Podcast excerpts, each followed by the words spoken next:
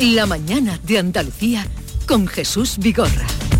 Acaban de dar las 9 de la mañana y vamos con el día por delante con Paco Ramón, la Fiscalía General del Estado al rescate de la ley del solo sí es sí. El Ministerio Público ordena a los fiscales que se opongan a las revisiones de condena a la baja cuando el condenado cumpla una pena recogida en la nueva horquilla del Código Penal. Uno de los presos de la manada, por cierto, de la manada, perdón, ha pedido que se le reduzca la pena en 15 meses. El Poder Judicial advierte sobre la futura ley animal. Porque prevé sanciones más duras eh, en esos delitos que en los que se cometen contra personas, señala el Ministerio al Ministerio de Asuntos de Derechos Sociales en manos de Unidas Podemos que su texto puede afectar al principio de, de, proporcionalidad. La futura ley castiga con penas de 3 a 18 meses de cárcel por pegar a un perro, mientras que lo hace por 6 meses a un año esa es la horquilla si se agrede a la mujer. Tercer decreto contra la sequía en Andalucía. El Consejo de Gobierno de la Junta va a declarar de emergencia nuevas obras hidráulicas en las provincias de Cádiz, Málaga y Huelva, pertenecientes al plan SOS, dotado con más de 4.000 millones de euros. El Gobierno y la banca pactan medidas para aliviar las hipotecas a un millón de familias en nuestro país. Si lo, lo hace sin ayudas directas, se limita a topar ligeramente las subidas de los tipos de interés y ampliar siete años los plazos de amortización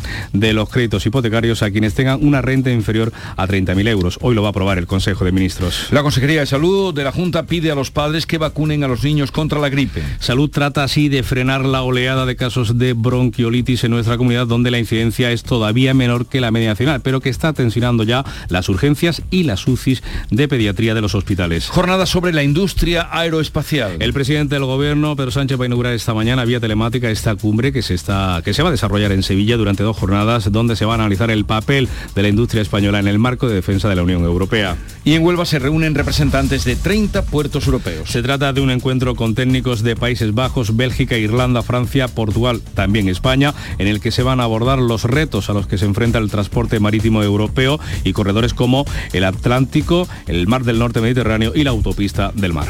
Y continuamos en tertulia con Teo León Gros, Paloma Cervilla y Amalia Bulnes. Eh, ahora te doy la palabra. Había terminado su primera exposición. Ser un poquito más breves porque luego tengo que liberar porque viene el consejero, aunque sigamos con este tema. Pero mira, eh, qué peri en fin, no. Eh, mm, he abierto el ordenador, porque yo estaba en que eran 205, como Paloma, tú has dicho que 202 y lo reafirmas y, no. y, y y aquí leo en otro sitio leo 205, en otro sitio leo 201. Eh, ahora nos 200, 200, Jesús, da igual. No, no, da igual, no, pero digo que, que si no atinamos en eso, eh, sí, sí. pues no lo sé, no, no, en entre, fin. Entre 200 y 205. Entre 200 y 205. Y 205. No, no, da igual, te puedo Estoy decir... de acuerdo contigo en que es un disparate. Periodísticamente Venga, es, un disparate. Como esta mañana estaba yo aquí con las televisiones el, puestas. El número exacto que Esta... aparece además en una pantallita en sí, el Congreso. Pero estaba con las televisiones sí, sí. puestas esta mañana y en una televisión, pero de carácter nacional, importante. Hasta hace poco han estado diciendo que eran 77 años los que tenía eh, Pablo Milanés, cuando son 79. Si en esto no decimos una cosa tan pues objetiva... Mira, lleva, lleva, razón Jesús, porque estoy leyendo la web de Radio Televisión Española dice 205 bueno. a favor, El País dice 201 a favor.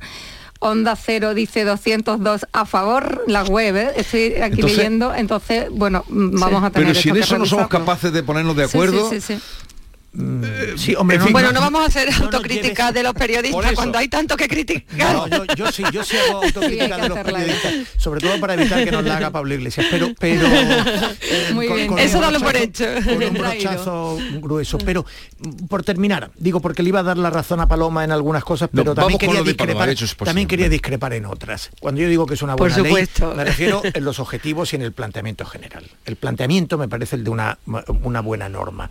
Técnicamente es deficiente. Ya hemos dicho que incluso parte de algún elemento que es falso eh, para justificar eh, la unificación de tipos. En cualquier caso, el gran problema de esa ley no es tanto que la pena mínima pueda pasar de 5 a 4 años, porque efectivamente puede haber comportamientos leves que se definan mejor con 4 años que con 5.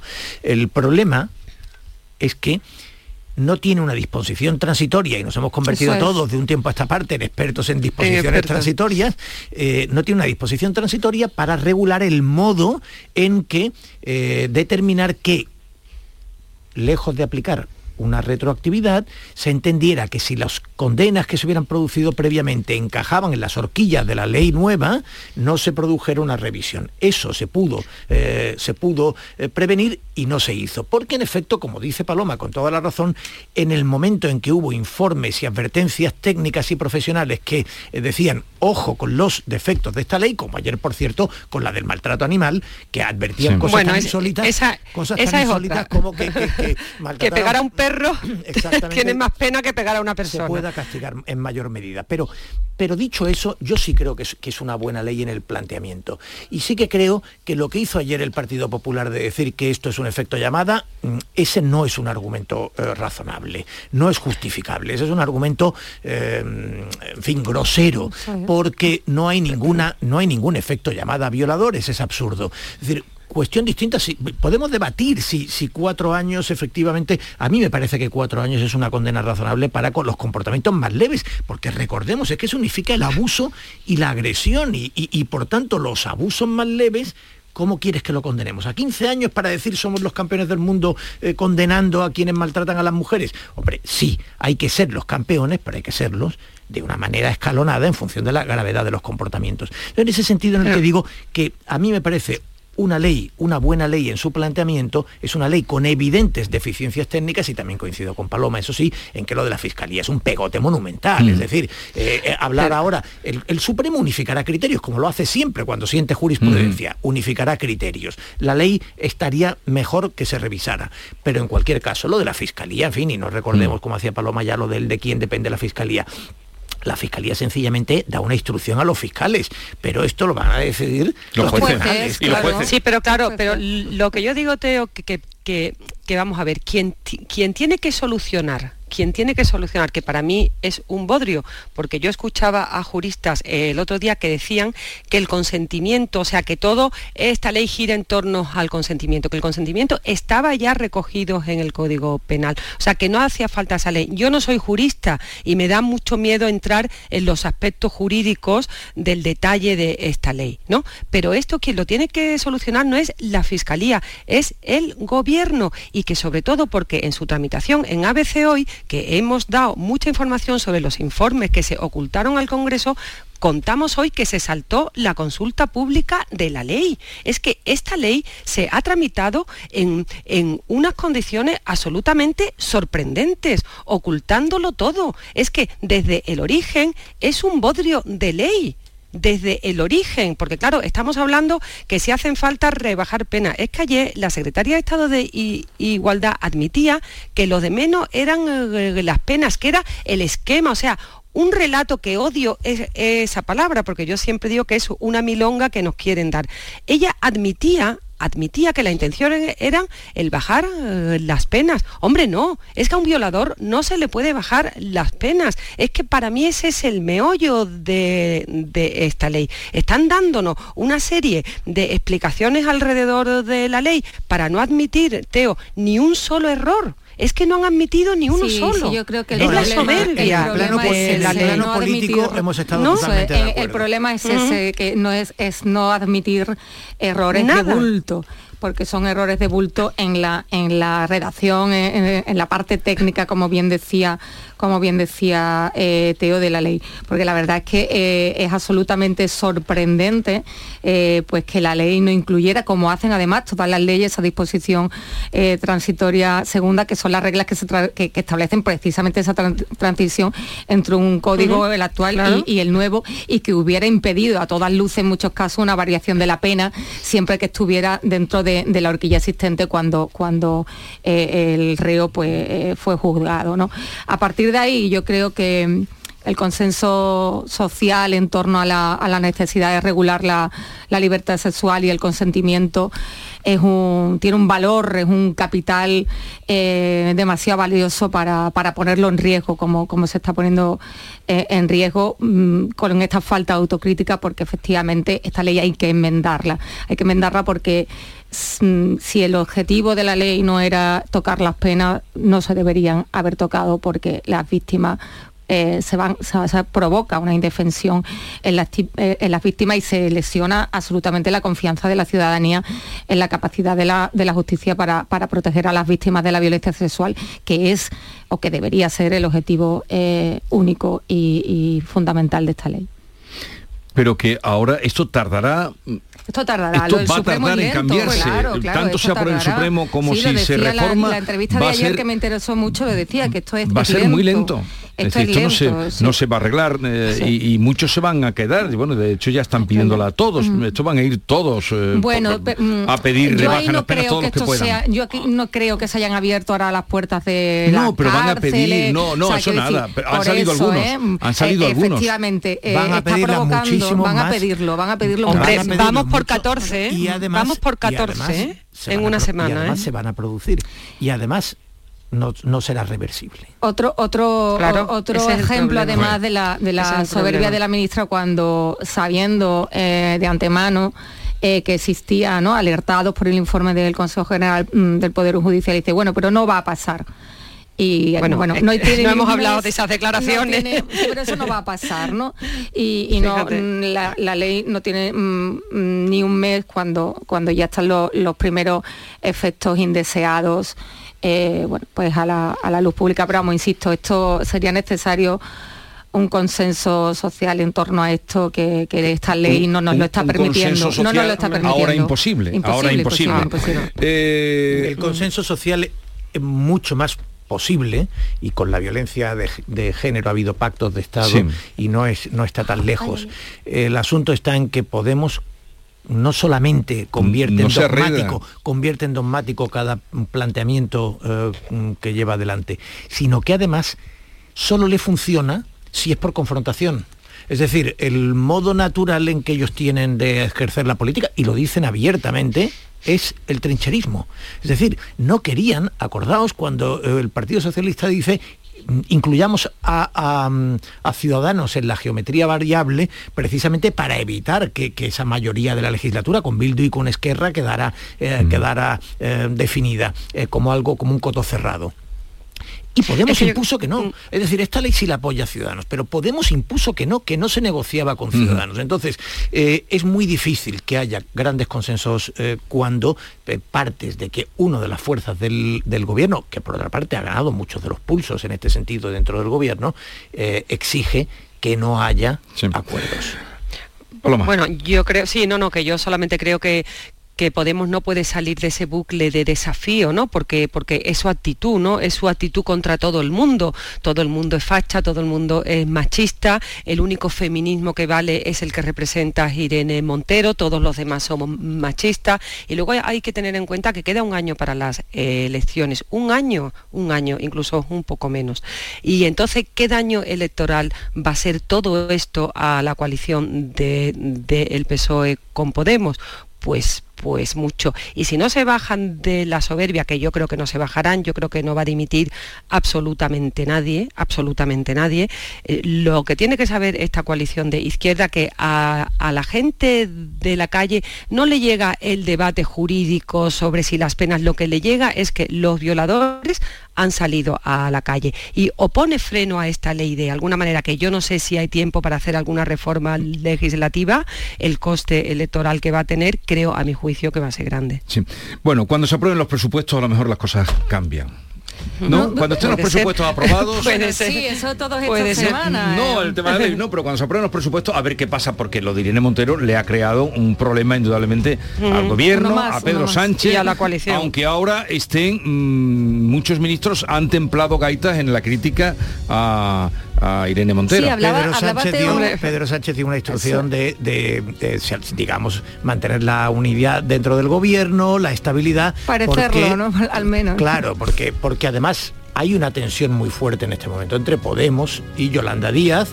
El, sector comunista, digamos, del Partido Comunista está cerca de Yolanda Díaz eh, y el sindical, pero Podemos sigue siendo sigue siendo una organización muy potente. Sí, no, un apunte porque en esas tensiones y decía eh, y decía Teo que como eh, Podemos muchas veces ha ganado los pulsos, tenemos que recordar que dos ministros como Carmen Calvo, muy crítica con ese feminismo que representa a Irene Montero y y, Juan Carlos Campos, ministro de Justicia, que ya advirtió de los problemas que podía tener esta ley del sí sí, están ahora fuera del gobierno. Quiero decir, me parece significativo. Pero tampoco ha sido muy crítica, más bien ha sido mm, ha salido en, en su defensa, en la defensa de esta ley, Carmen Calvo que dentro de unos días hablará con Manon Tropo, Manon Tropo. Mm, bueno, también tiene que pensar, también tiene que pensar, ayer estuvo muy, crítica con la ley trans, pero, claro, pero cuando hablas con los varones, sus cosas también. Bueno, pero que cuando hablas con los varones y cuando hablas con la gente desde el PSOE en, privado todos te dicen que es un desastre. Otra cosa es que lo digan en público. ¿eh? Eh, vamos a terminar. Quería hablar del mundial, pero como va a durar muchos días, eh, ya habrá tiempo. Ahora, solo los más pobres, los iraníes, son los que han hecho un gesto bueno de verdad no cantando su himno, sabiendo a lo que se arriesga. No, no solamente no cantaron el himno que tú dices, bueno, venga, lo dejamos en el, en el plano de la ambigüedad. sí, pues, no, no.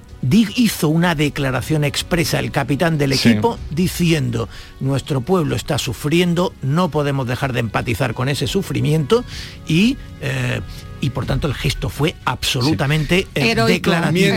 Yo hago mi gesto, que no veo ni un partido, ya lo digo. el Mundial de Qatar para mí como mujer no existe.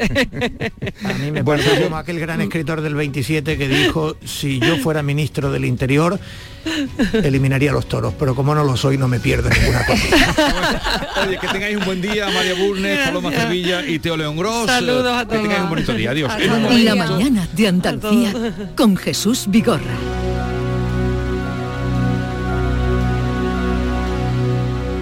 En un momento hablaremos con el consejero de Política Industrial y Energía, Jorge Paradela, que acaba de llegar de la cumbre, que ha estado allí con el presidente de la Junta en Egipto y de otras cosas más, minería, industria, eh, ayuda para el autoconsumo, de todo eso hablaremos con él en un momento. Envejecimiento activo más desarrollo de competencias digitales igual a mayores llenos de vida. Apúntate a nuestro compromiso social y aprende nuevas tecnologías para sacarle más partido a tu ocio y a tu salud. Porque necesitamos mayores llenos de vida, súmate. Una iniciativa de Canal Sur y CaixaBank. ¿En qué capítulo de tu vida estás ahora? ¿Quieres hacer una reforma o cambiar de coche? ¿Tus hijos ya necesitan un ordenador para cada uno? ¿O quizás alguno ya empieza la universidad? ¿Habéis encontrado el amor y buscáis un nidito? En Cofidis sabemos que dentro de una vida hay muchas vidas y por eso llevamos 30 años ayudándote a vivirlas todas. Cofidis, cuenta con nosotros. Unidad, igualdad, esperanza. Tú puedes. Hemos salvado miles de vidas. Contra la violencia de género, cada paso cuenta. Recuerda siempre este número. 900-200-999. Junta de Andalucía. En cofidis.es puedes solicitar financiación 100% online y sin cambiar de banco. O llámanos al 900 84 12 15. Cofidis, cuenta con nosotros. Canal Sur Radio. Noviembre llega el auditorio Nissan Cartuja cargado de humor y música. No te pierdas en este mes el tributo musical de Queen, la obra de teatro de Pablo Carbonell, Mercado de Amores, o el estreno de la nueva obra de teatro del Yuyu, El Gran Combate. Entra en auditorionissancartuja.com y descubre todos los espectáculos programados. No te quedes sin tu entrada. Repetimos, auditorionissancartuja.com. Reciclos llega a tu ciudad. La nueva aplicación con la que podrás ganar premios solo por reciclar. Participa reciclando latas y botellas de plástico de bebidas. Cuida tu entorno y gana premios. Descárgate la aplicación Reciclos y empieza a formar parte del reciclaje del futuro. Ecoembes. El Mediterráneo y el Atlántico son testigos de una encrucijada de culturas, costumbres y gentes. Gastronomía, naturaleza y patrimonio emocionan en Ceuta, una ciudad con personalidad única. Descúbrelo desde 69 euros en tu agencia de viajes de confianza. Servicios turísticos de Ceuta. Ceuta, donde se unen las emociones. Oh yeah. Desde hoy hasta el lunes no te pierdas el increíble remate de Black Friday en Muebles Rey. Te descontamos el 50% del 50% de tu compra. Oh yeah. Y además con transporte y montaje gratis. Recuerda, este Black Friday te descontamos el 50% del 50% en Muebles Rey. En Sevilla, Polígono El Manchón Tomares frente Hipercor al Jarafe. Este domingo abrimos. En esta siesta soy un ciclón que tengo un extra de ilusión. Cocinaré para 32 con un extra de ilusión. Dame un cupón o mejor dame dos que quiero un extra de ilusión. Por 10 euros cupón extra de Navidad de la 11 con 75 premios de 400.000 euros. El 1 de enero, cupón extra de Navidad de la 11. Dame un extra de ilusión. A todos los que jugáis a la 11, bien jugado. Juega responsablemente y solo si eres mayor de edad. La selección y la Armada Española a escena. Este miércoles España se estrena en las finales de la Copa Davis de tenis ante Croacia en el Martín Carpena de Málaga. Y además, la selección española de Luis Enrique debuta ante Costa Rica en el Mundial Qatar 2022 y en Canal Sur Radio lo vamos a vivir contigo en directo desde el Centro Comercial Lago. Este miércoles desde las 3 de la tarde en la gran jugada de Canal Sur Radio con Jesús Márquez, con el patrocinio de Agua Sierra Cazorla y Centro Comercial Lago. El resumen de la jornada con la última hora del deporte, la economía y el análisis lo tienes en el Mirador de Andalucía. De lunes a viernes desde las 7 de la tarde con Natalia Barnés. Canal Sur Radio, la radio de Andalucía.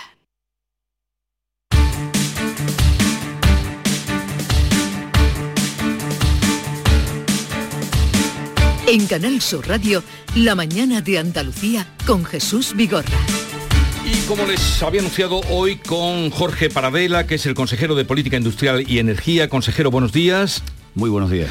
Y mm, es eh, en la ronda que estamos haciendo con todos los consejeros del Gobierno de Andalucía. Bueno, justamente el consejero que hoy tenemos acaba de llegar hace unos días de eh, la presencia andaluza en la cumbre europea, en la cumbre mundial del clima que se ha celebrado en Egipto. Ha estado allí junto con el presidente de la Junta de Andalucía. Mm, ¿La experiencia cómo ha sido? Una experiencia muy positiva. La verdad es que hemos tenido un programa muy intenso, eh, pero tremendamente productivo. Yo creo que Andalucía quiere tener voz propia en una cuestión tan importante como es el cambio climático. Y quiere, quiere tener esa voz propia porque es una región especialmente vulnerable al cambio climático. Con lo cual, eh, asistir a esta COP nos ha dado la oportunidad de, bueno, de dar a conocer eh, iniciativas y prácticas de este gobierno, como fue el anuncio del sello carbono cero para empresas que estén apostando por la reducción de emisiones. Eh, o para debatir nuestra ley de economía circular con determinados gobiernos regionales y también para aprender de otros, ¿no? Por ejemplo, eh, con Israel eh, y también con un Estado de, México sobre la gestión del agua, ¿no? todos sabemos que la, preocupación por la sequía y por la escasez de agua es, es un asunto fundamental en este gobierno, así como compartir también prácticas en el despliegue de, de energías renovables, en conjunto productivo para, bueno, pues para afirmar eh, esa voz propia que queremos tener es una cuestión fundamental y también para aprender e intercambiar experiencias con otros. Mm. Allí hizo el presidente de la Junta la petición de que la próxima cumbre se celebrara en Andalucía. Eh, el gobierno mm, pues salió diciendo que no, um, no lo veía viable porque tendría que celebrarse, tocaba entonces en Latinoamérica o, Iberoamérica. Mm, ¿Qué posibilidades tiene Andalucía de conseguir que aquí se celebre la Junta si no la cumbre, si no en el 25, 2025, en el 2026? ¿Qué posibilidades Yo creo que por las cuestiones que, trataba de describir antes, Andalucía tiene la credibilidad y la autoridad digamos, para organizar una cumbre así, aparte de su enorme experiencia en la gestión de grandes eventos, Y, eso es lo que trasladó el presidente Juanma Moreno al, presidente Sánchez, la, voluntad de, Andalucía de acoger la siguiente cumbre disponible. Si, si el gobierno central piensa que la COP30, que sería en 2025, no corresponde, pues no pasa nada, pues esperamos a la, siguiente, pero sí que pensamos que eh, Andalucía sería un destino eh, bueno, eh, inmejorable para celebrar una cumbre de este tipo. O sea que tienen ustedes la firme decisión de pelear para que venga aquí la cumbre del clima, si no la del 25, la del 26, si no la del 27. Exacto, sin polemizar. Nosotros realmente analizando dónde se han celebrado las cumbres anteriores, llegamos a la conclusión de que no hay una rotación estricta de continentes, no, no la hay puede que exista algún tipo de costumbre, pero no hay, no hay, nada, no hay nada estricto en cuanto a ahora toca tal continente y el año siguiente tal otro. Entonces lo fundamental es eh, bueno, ser capaces de asumir eh, la organización de esta cumbre aquí, si no puede ser la que habíamos solicitado, oye, la siguiente, ¿eh? cuanto antes mejor. Bueno, justamente ayer eh, salió un documento de su consejería donde se daba cuenta de que la Junta incrementa en 102 millones las, las ayudas al autoconsumo para dar respuesta a la demanda de ciudadanos y empresas. ¿Cómo se van a conceder esas ayudas? ¿A quiénes van destinadas? Cuéntenos porque esto le interesa a todo el mundo, consejero. Lógicamente hay mucha, hay, mucha expectación y hay mucha, hay mucha demanda. los costes de la energía realmente justifican y que la gente ahora esté quizás pues, más pendiente ¿no? y volcada en este tipo de solicitudes. Hemos tramitado ayudas por valor de 89 millones de euros y lo que anunciamos ayer es que es la disposición a través de fondos eh, Next Generation de otros 102 millones de euros, con lo cual nos acercaríamos a, la cifra de 200 millones de euros en, ayudas para el autoconsumo, ayudas para la rehabilitación de edificios, ayudas para la eficiencia energética tanto en tanto en sector doméstico como es decir en domicilios como eh, para pequeñas y medianas empresas.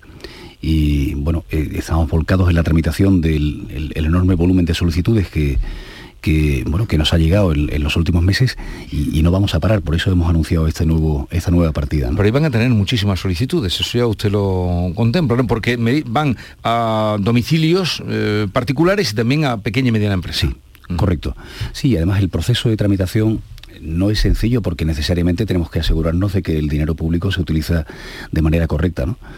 Eh, piense que el, usuario tiene primero que eh, presentar la documentación correspondiente, mm, detallando, describiendo el, el, equipamiento, las obras que va a realizar eh, nosotros tramitamos ese primer pase, esa primera fase y después, una vez realizadas las obras, tiene, eh, realizada la instalación, tiene que justificar, tiene que presentar la documentación que confirma que, los trabajos están realizados para nosotros proceder al pago necesariamente es una tramitación, en fin, eh, que tiene su, tiene su, tiene su eh, complejidad, eh, pero lo que sí estamos es poniendo todos los medios a nuestro alcance, no solo humanos, sino también en cuanto a digitalización de procedimientos para, tratar de hacerlo lo más rápido posible. Y además, vamos a cejar en ese empeño. Además de estas ayudas que usted nos anuncia, que acaban esa ampliación de, dinero, ¿la Junta qué proyecto tiene para el ahorro de energía para los próximos cuatro años, que son los que a usted como, le toca como consejero y el gobierno que hay era de la Junta? En, total, en total hemos tramitado desde la Agencia Andaluza de la Energía 10 eh, programas, de, 10 programas de ayudas para la eficiencia energética y para la movilidad sostenible, por un importe de casi 770 millones de euros. Ahí hay programas para el autoconsumo, como el que describíamos hace un minuto, pero también hay programas para, para la movilidad sostenible y para, y para el almacenamiento de energía. En fin, hay distintas, distintos tipos de ayudas, rehabilitación de edificios y tal. Y, en esa línea vamos a seguir. También nosotros como administración queremos jugar un papel eh, de ejemplo. Entonces estamos detallando un plan de ahorro energético eh, de la Junta de Andalucía, de la propia administración de la Junta, para realizar actuaciones de este tipo también en edificios emblemáticos de todas las consejerías.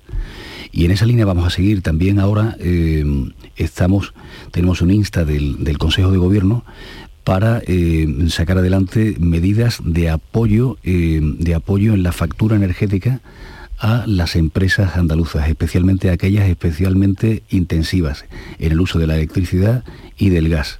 Es decir, que todo esto va a seguir siendo una línea, de, una línea clara de actuación de este gobierno durante toda la legislatura. Cuando hablas de empresas o consumo intensivo, ¿a qué se refiere? Bueno, hay empresas que hay empresas en las que el, coste de el coste de la energía tiene un peso muy importante en el sobre el sobre el coste total de producción, ¿no? Hay empresas que eh, en las que el, coste energético es una partida fundamental de la actividad, digamos, eh, y entonces nosotros lo que queremos es eh, en la medida de nuestras competencias, pero también vamos a instar al Gobierno Central a actuar de una manera parecida en el marco de, un programa europeo de ayudas que se ha modificado y anunciado recientemente, eh, tenemos que estar pendientes de, que, de la supervivencia de las empresas en, esta coyuntura tan difícil en la que estamos, ¿no? con los costes energéticos disparados no solo para las familias, sino también para, para empresas de todo tipo, especialmente para estas en las que el coste representa tanto. De su consejería o a su consejería pertenece también la industria minera. ¿Qué proyecto tiene para hacer una minería sostenible, como ya han anunciado? La minería, eh, la minería es una actividad hoy día que poco tiene que ver con la que tenemos en, mente ¿no? del pasado. ¿no? Realmente La minería hoy día es una actividad esencialmente eh, respetuosa con el medio ambiente y es también una actividad que tiene la seguridad de sus trabajadores y trabajadoras como absoluta prioridad. Nosotros tenemos eh, la sana ambición de contribuir al, desarrollo de esa minería nos vemos capaces de, ayudar a crecer al sector al menos, al menos un 20% en esos cuatro años, porque conectando con lo anterior, la transición energética el despliegue de las energías renovables y de las nuevas formas de movilidad requieren una cantidad muy importante de minerales y materias primas en los que Andalucía está especialmente bien posicionado. Entonces queremos ayudar a la minería a seguir creciendo, eh, digamos, al, albur de, ese efecto positivo que produce esa demanda, eh, que produce la transición energética. Mm. En Analcoyer van a dar entrada a las peticiones que hay, me dice el alcalde, que siempre cuando hablo, cuando hablo con él pide de los proyectos que hay para desarrollar en Analcoyer, o se lo tienen que pensar o qué van a hacer.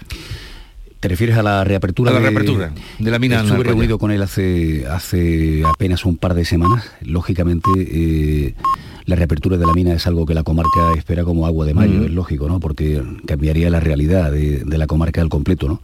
La mina está cerrada desde el año 98, como todos recordamos, ¿no? Lo que le aseguré, eh, bueno, mm, digamos de manera fehaciente, ¿no? Basándome en el conocimiento que tengo de la tramitación de todo el proceso administrativo, y con mi equipo, con el secretario general de Industria y Minas conmigo en la sala y también con el director general de Minas, es que es cuestión de pocos meses, es cuestión de pocos meses que seamos capaces de, tramitar o de finalizar el proceso de, permisos. Pero ¿hay viabilidad para esa, la reapertura de esa mina? Pensamos que sí. Pensamos que sí. ¿O va a estar pendiente de los, esos estudios que están haciendo? No, hay que, hay que, el trámite próximo es el de la, la conocida como autorización ambiental unificada es un trámite complejo porque bueno, eh, incluye elementos tan importantes como el, bueno, la admisibilidad de vertidos, ¿no? Es decir, qué, vertidos qué vertidos mm, ponemos de, extraemos de la mina una vez finalizada la, actividad propiamente minera. ¿no? Eh, los parámetros técnicos son muy exigentes, eh, mucho más exigentes que lo que existía hace décadas, precisamente para preservar el medio ambiente. e insisto, todo eso es lo que estamos ahora mismo eh, analizando y tramitando junto con la Consejería de Medio Ambiente, pero la respuesta es sí, pensamos que hay, que hay, que es que es probable ¿eh? que la mina se reabra. Bueno, estamos hablando con Jorge Paradela, consejero de Política Industrial y Energía. Consejero, le pregunta Manuel Pérez Alcázar, editor de La Mañana de Andalucía. Buenos días, consejero. Eh, bueno, más allá de los grandes proyectos energéticos, de los que ahora le, quiero también preguntar, voy, a eh, cuestionarle por un asunto que llega al bolsillo de, los ciudadanos. sé que mm, no es una materia que, que, sea propia de su departamento, pero sí del Ministerio. está el Gobierno planteándose prorrogar o no el incentivo de 30 céntimos que recibimos los ciudadanos cuando llenamos el depósito de combustible.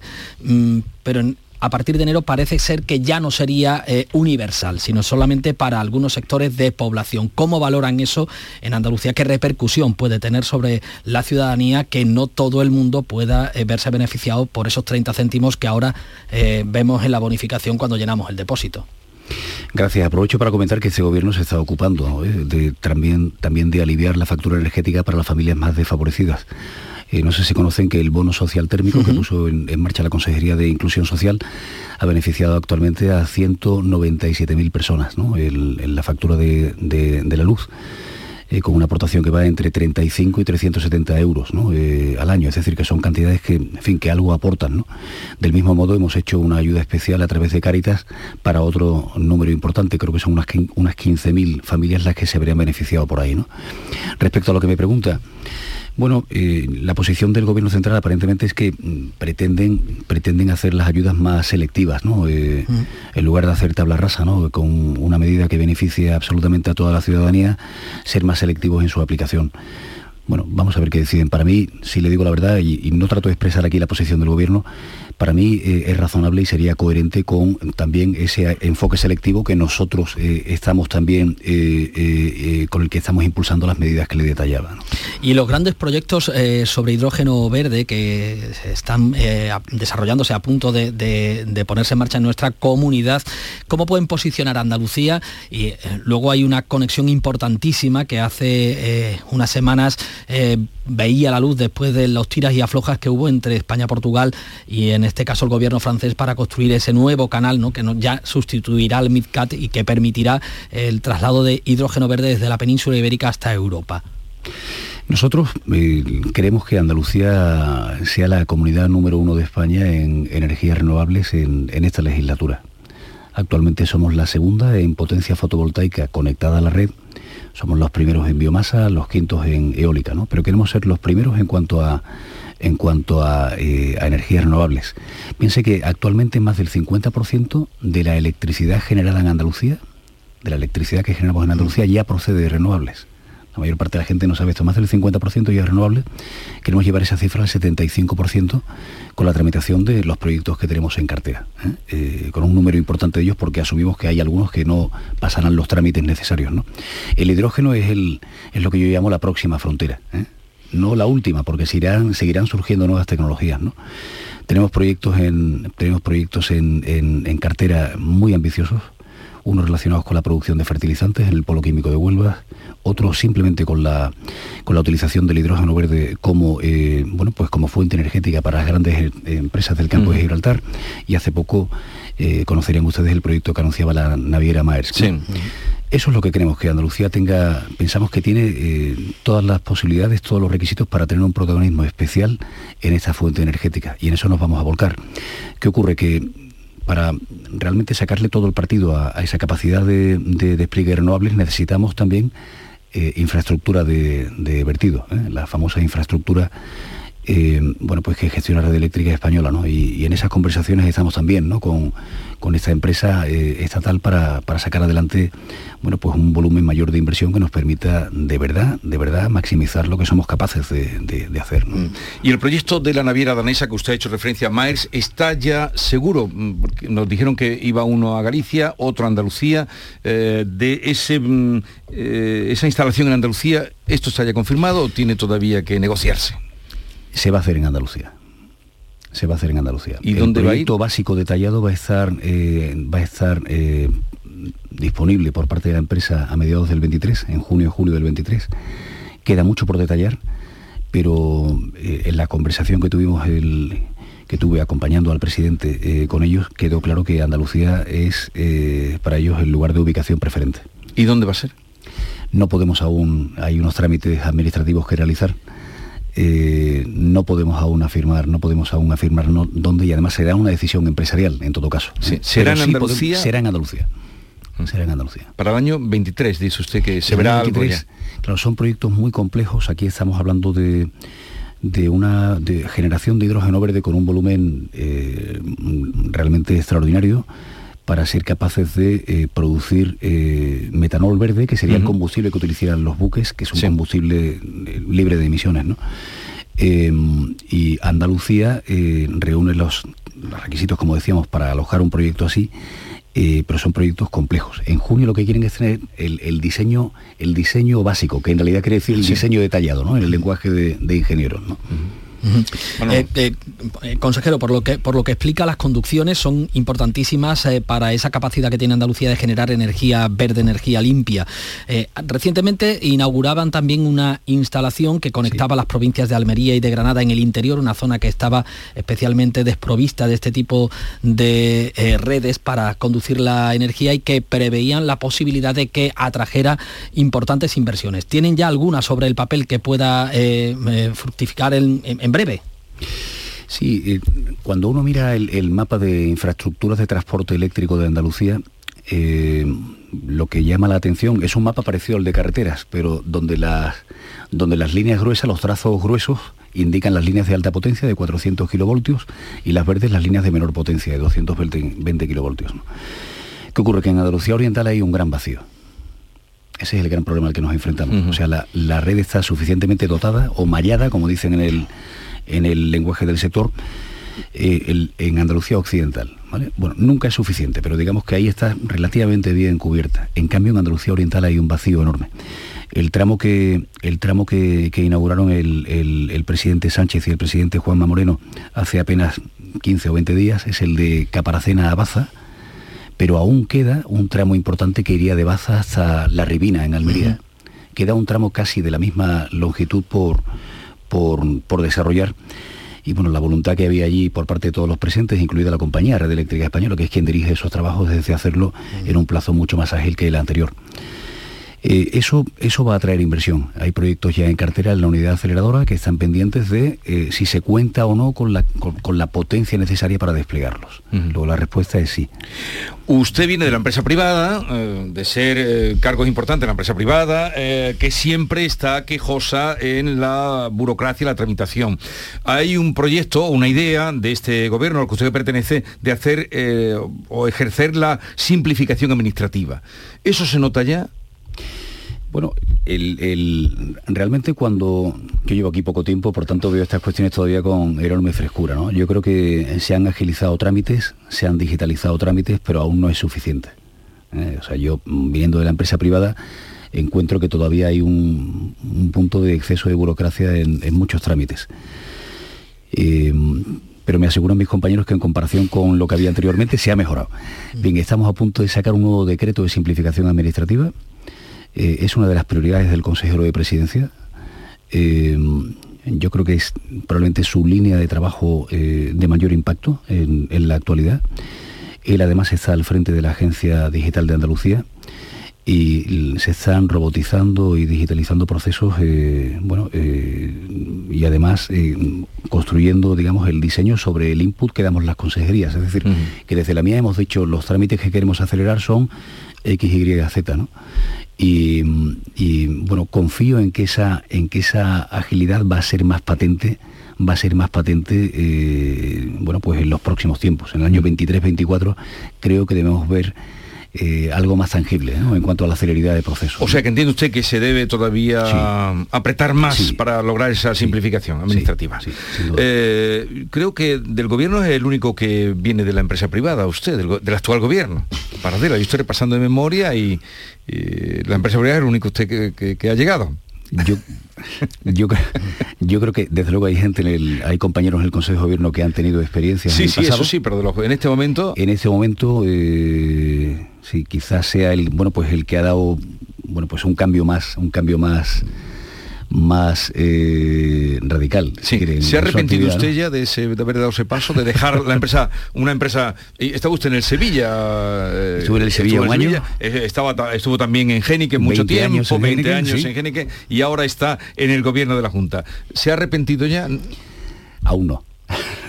no, la respuesta en serio es que la verdad es que eh, me apetece y me motiva enormemente trabajar por nuestra tierra, que creo que tiene una oportunidad extraordinaria en este proyecto que, lidera Juanma Moreno.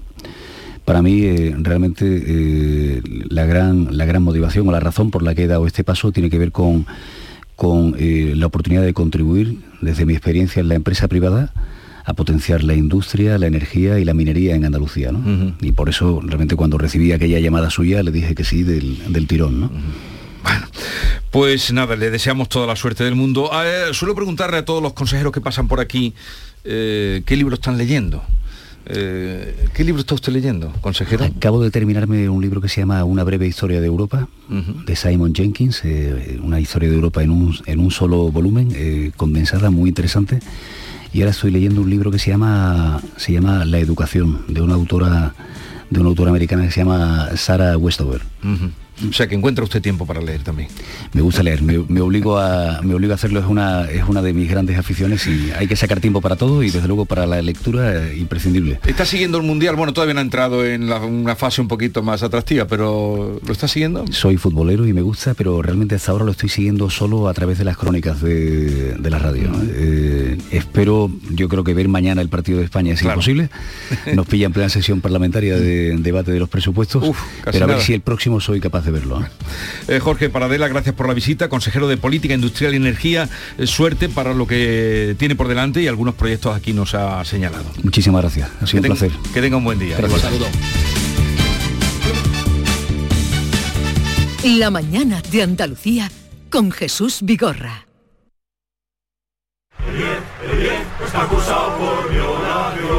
Hemos venido para apoyarlo, lo que haya hecho uno de cada dos mujeres ha sufrido algún tipo de violencia machista a lo largo de su vida. Si ni tú ni yo hemos sido y no vas a hacer nada para pararlo, entonces, ¿quién? Delegación del Gobierno contra la Violencia de Género. Ministerio de Igualdad. Gobierno de España. En Vitalden queremos saber qué detrás de tu sonrisa, porque si vienes a nuestras clínicas hay un 20% de descuento en implantología, pero para nuestros pacientes hay mucho más. La confianza. Vine con mi madre a Vitalden hace 30 años y ahora venimos toda la familia. Pide cita en el 900 101 001 y ven a Vitalden. Empresario o autónomo, si has aumentado tu plantilla fija desde el 1 de abril con contrataciones indefinidas o fijos discontinuos, puedes beneficiarte de hasta 6.600 euros por cada persona trabajadora contratada. No pierdas esta oportunidad y solicita tu ayuda hasta el 2 de diciembre. Infórmate en el teléfono 012 o en la web de la Consejería de Empleo, Empresa y Trabajo Autónomo, Junta de Andalucía. Tú pones toda tu ilusión en tu futuro y en Caja Rural nuestros expertos en planes de pensiones te ayudarán a alcanzarlo con éxito. Planes de pensiones de Caja Rural. Construyendo tu futuro seremos imbatibles. Ven antes del 31 de diciembre y obtén interesantes incentivos. Documento de datos fundamentales para el partícipe. Alertas de liquidez. Indicador de riesgo. Planes en promoción y condiciones en segurosrga.es. Sigue la corriente del río. Navega en la inmensidad del océano. Adéntrate en la jungla. Descubre lo desconocido. Sumérgete en un mundo de medusas. Rodéate de peces tropicales y echa raíces en el manglar. Ya estás conectado. Déjate abrazar por el mar. acuariosevilla.es Canal Sur Radio. ¿Sabías que Rica es para todos los públicos? Ven, aprovecha las ofertas de este mes y compra como un profesional. Envíos gratis a partir de 50 euros. Estamos en el Polígono Industrial Aeropuerto y en solarrica.com. Compra sin salir de casa. Reciclos llega a tu ciudad. La nueva aplicación con la que podrás ganar premios solo por reciclar. Participa reciclando latas y botellas de plástico de bebidas. Cuida tu entorno y gana premios. Descárgate la aplicación Reciclos y empieza a formar parte del reciclaje del futuro. Ecoembes. La jugada de Canal Sur Radio Sevilla te invita a disfrutar del Mundial de Qatar. Este martes, edición especial desde el Centro Comercial Lago, en vísperas del estreno de España ante Costa Rica. La jugada de Canal Sur Radio Sevilla. Este martes a la una y media de la tarde desde el Centro Comercial Lago, con el patrocinio de Agua Sierra Cazorla y Centro Comercial Lago. Esta Black Week Hyundai te regala tiempo. Porque si te llevas un Hyundai Tucson número uno en ventas en España, con todo incluido y con las mejores condiciones a tu medida, te ahorrarás mucho tiempo de espera. Black Week de Hyundai. Lo quieres, lo tienes. Condiciones especiales para unidades en stock. Más información en hyundai.es. ¿Has cogido el aceite? Sí, este que estaba de oferta. Pero con lo que tú miras por tu salud, en un producto tan esencial escoges la oferta. No escatimes en esto. Primero que sea virgen extra, pero sobre todo que esté garantizado con denominación de origen. Y el mejor, el de la denominación de origen protegida Priego de Córdoba. Es el más premiado del mundo.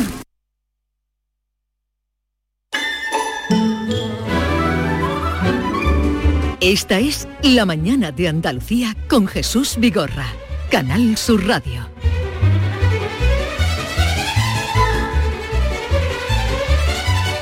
Hasta ahora la mañana va bien. No me amenaces. Hasta ahora la mañana va bien, creo.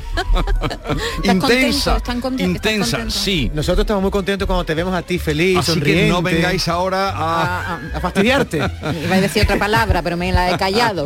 no, que va. Estoy deseando veros, deseando veros porque ya llegáis aquí, ya yo me relajo, me relajo. Digo, bueno, ya que tiren ellos. Te traemos, la, te traemos la alegría de, la mañana y, te relajas. Tú, tú cuando estás ahí, yo noto que tu cara se relaja. Jesús. Cuando, estás ahí, cuando veo llegar. antes está tenso. Que... Sí, cuando veo llegar. Está muy engurruñido y cuando llegamos nosotros ya... que estoy muy engurruñido? Estoy concentrado. claro, porque estás ahí solo. Y ahora ya no te concentras, no, guapo? Ahora ya tu mente... Ahora me relajo, me relajo. Y luego ya cuando lleguen las 11 de la mañana, los martes, ya... Ni te digo. Con los, guiris, con los ya te desparramas.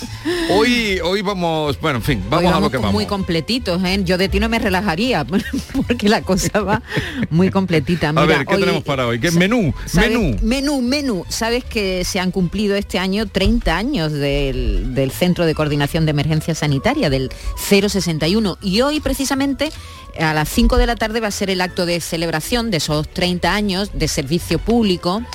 Eh, hemos mandado a, mi querido David Hidalgo allí a que nos haga un, reportaje, que nos traiga los sonidos. Sí, ¿Ha sido, te, impresionó? Me impresionó la mucho. sala, que es una sala muy grande, más que donde la tú has estado. La, más que la sala me impresionó lo bien organizado que están. ¿Cómo ha salido a la calle entonces? He salido, me he metido en la sala del 061. Desde que llega la llamada y la señorita atiende, pasa, la llamada pasa en menos de cuatro minutos por un médico, por un enfermero, la ambulancia esperando. Todo ese proceso lo vamos a contar ahora a partir de las 10. Exactamente, a partir de las 10 en nuestro tema de asunto de participación. Nos vamos a meter dentro. Nos vamos a meter dentro del 061. que tantas vidas ha salvado y que seguro que muchas personas que nos están oyendo, cuando han recurrido a él, han encontrado ahí su, salvación. Pues eso es lo que queremos saber. Si tienen alguna experiencia con el 061, por favor, pueden dejar ya sus mensajes en el 679 40 200. Tendremos además un invitado a Fernando Ayuso, que es director gerente del Centro de Emergencias Sanitarias, el 061, que nos va a contar, bueno, pues la experiencia, los 30 años que, se celebran hoy.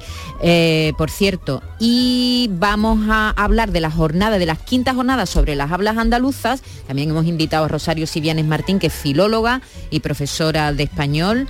Y además eh, aquí tenemos una eminencia en, lengua andaluza, como es las hablas andaluzas, como es David. ¿Tú qué dices? ¿Carne o carne eso? Carne. Tú dices, voy a, ir a comprar un poquito de carne para hacer una carne con patata. ¿Tú qué mm, dices? Yo digo, voy a la carnicería. Bueno, con pues la R la pronuncias bien, carnicería. Bueno, pues eso se llama geminación, que es cuando hay dos consonantes una con otra y nos asimilamos la más débil. En caso de carne, la más implosiva es la R. Mucha gente en algunas partes de Andalucía dice carne. Carne. O cuerno. Que huele, que huele a cuerno quemado. Cuerno quemado.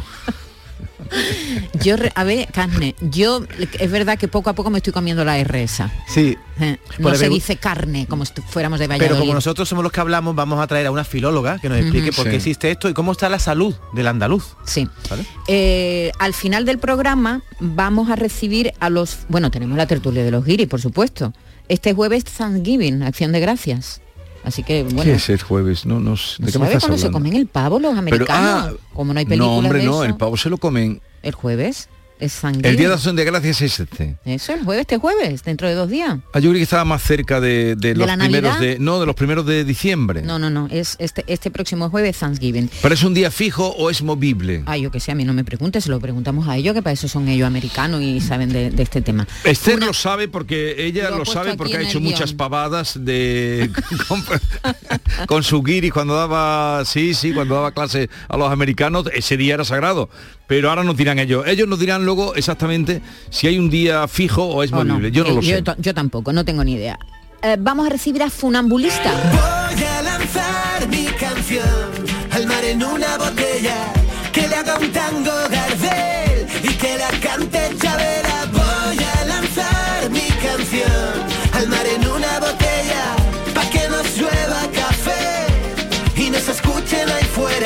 El viernes se puso a la venta en formato de CD de vinilo digital. Mira, CD vinilo como Pastora Soler, que nos lo ¿Eh? contó ayer aquí, ¿eh? que su último disco, Libra, también se ha puesto a la venta en vinilo. A mí me encanta fuera molista. Oye, por cierto, ayer tuvimos aquí a la... Pero espera que termine ella de hablar, no, le comas el, espacio. ¿Cuál es tu cara cuando terminas de hablar? Porque te has quedado así como ojiplática, digo, acabado, te has quedado sin palabras. Tú tienes que estar pendiente de su tono. Ah, el, tono. venga, ¿cuál es tu tono de terminar? Eh, se titula el disco Animal y vamos a recibir a Diego Cantero de Funambulista que nos va a hablar del, del tema cantero tiene que ver con el otro cantero que había? Javi, con Javi. El hijo del Fari no es. no. había otro cantero, un músico. que seamos un hijo secreto del Fari. No creo, no, no se parece De que era amor secreto.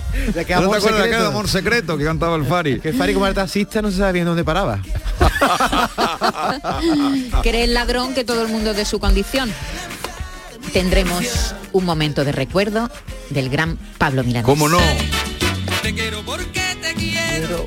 Con esta sentencia quiero abrirme de corazón.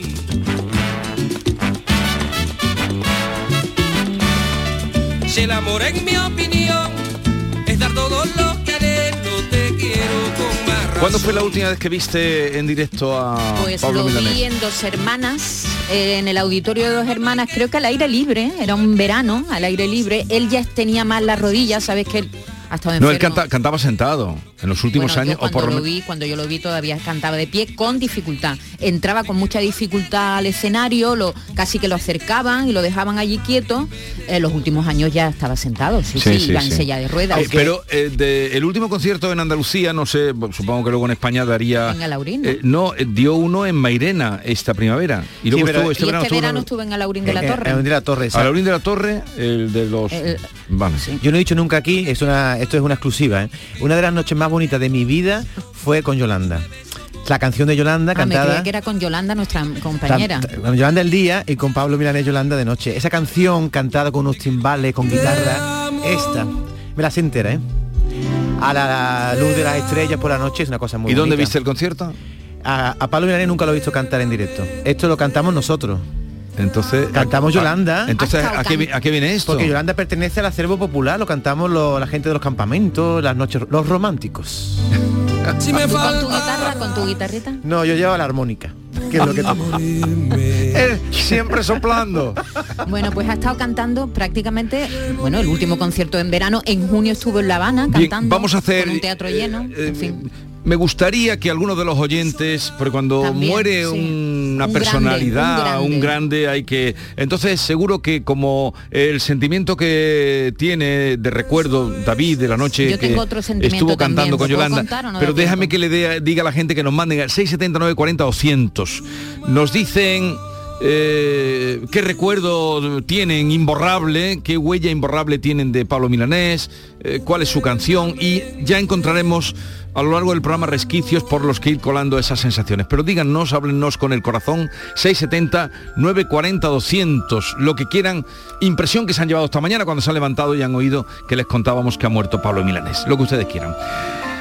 Como todo es comparable, Ahora que el gobierno quiere abrir expediente a los nostálgicos de Franco, que se reúnen el día 20 de noviembre y hacen, bueno, llevan ya haciendo mucho tiempo, se acuerda García Barbeito de quienes en el País Vasco, un fin de semana sí y otro también, rinden homenaje a los, a los asesinos etarras. Querido Antonio, te escuchamos. Muy buenos días, querido Jesús Vigorra. Perversos del 20N. Por las calles de Madrid, los nostálgicos de Franco y también de José Antonio, desde hace ya algunos años, se manifiestan con gritos, con banderas y con cantos, y con camisas azules, y dejándonos muy claro que julio del 36 fue la gesta de los machos, y cantan el cara al sol, y en fin, que todos muy hartos de memoria democrática y hambrientos de aquellos mandos, alteran Madrid y comentan provocando, provocando. Y el gobierno estudia ahora, quizá con razón, multarlos. Dice que no es de recibo que esta banda de nostálgicos interrumpa el desarrollo de un país moderno y sensato. Está bien, demos por bueno que aquí con multas al canto acaben, si acabar pueden, con este tipo de actos. Pero si el gobierno multa a los que abriendo la mano dan viva a José Antonio y repiten Franco, Franco, porque no tiene entrepierna para irse al País Vasco y multar por homenajes que dan, qué pena y qué asco, a asesinos terroristas que se pasean del brazo de los suyos cuando llegan su libertad celebrando. Mucha dureza con unos y con asesinos blandos aquí aplico la memoria y allí miro hacia otro lado. Si cojones en un sitio, cojones en otro, macho. Si aquí multas, allí multas. Pero claro, pero claro, los socios de allí se enfadan si les dan el mismo trato. Y si se enfadan, no hay firma. Y sin la firma, no hay cargos. Pues valiente de dos varas de medir, tengo apuñados. Eso de aquí sacar pecho y al llegar allí me agacho. Qué vergüenza, amigos míos, lo que hay que ver en el patio. La mañana de Andalucía con Jesús Vigorra. Sencilla, rápida, fácil, de manejar. Así es la nueva app de Canal Sur Radio. Con todos los programas y audios destacados, los podcasts, emisiones en directo. Para que sigas conectado a nuestra programación y a los espacios que más te gustan y sigue. Cuando quieras, donde quieras. Descárgate ya nuestra app. Todo Canal Sur Radio, Radio Andalucía Información, Canal Fiesta, flamencoradio.com y Canal Sur Radio Música para ti. Cuando quieras, donde quieras. Más Andalucía. Más Canal Sur Radio. Canal Sur Radio. Celebra tus eventos de empresa y comidas de Navidad mientras navegas por el Guadalquivir a bordo de un lujoso barco. Sorprenderás a tus invitados con un espacio exclusivo y con historia en el corazón de Sevilla. Cruceros Torre del Oro. Más información en el 954-561-692 o en crucerosensevilla.com. Llega una edad en la que sabes que hay cosas que no volverás a hacer. Correr, saltar, morder sin miedo. ¿Morder? Claro que puedes morder sin miedo. En The Implant queremos que tus dientes no te impidan hacer lo que quieras. Por eso este mes te ofrecemos tus implantes dentales con un 10% de descuento. Ven a visitarnos. Primera consulta gratuita y sin compromiso. Pide tu cita en theimplant.com y vuelve a sentirte joven. ¿Sabías que Rica es para todos los públicos? Ven, aprovecha las ofertas de este mes y compra como un profesional. Envíos gratis a partir de 50 euros. Estamos en el Polígono Industrial Aeropuerto y en solarrica.com. Compra sin salir de casa. Si eres de los que dejas la bolsa de basura junto a los contenedores, de los que no recoge las cacas de tu perro ni diluye sus orines, o de los que hacen botellón sin importarte nada, es que no cuidas Sevilla. Si cuidas Sevilla, no eres parte del problema. Cumple tu parte. Lipasan. Juntos cuidamos Sevilla. Bienvenidos a Sacaba. Mil metros de electrodomésticos con primeras marcas. Grupos Whirlpool, Bosch y Electrolux. Gran oferta. Lavavajillas Whirlpool de 13 cubiertos y 5 programas por solo 289 euros. Y solo hasta fin de existencias. Solo tú y Sacaba. Tu tienda de electrodomésticos en el Polígono Store en calle nivel 23. Sacaba.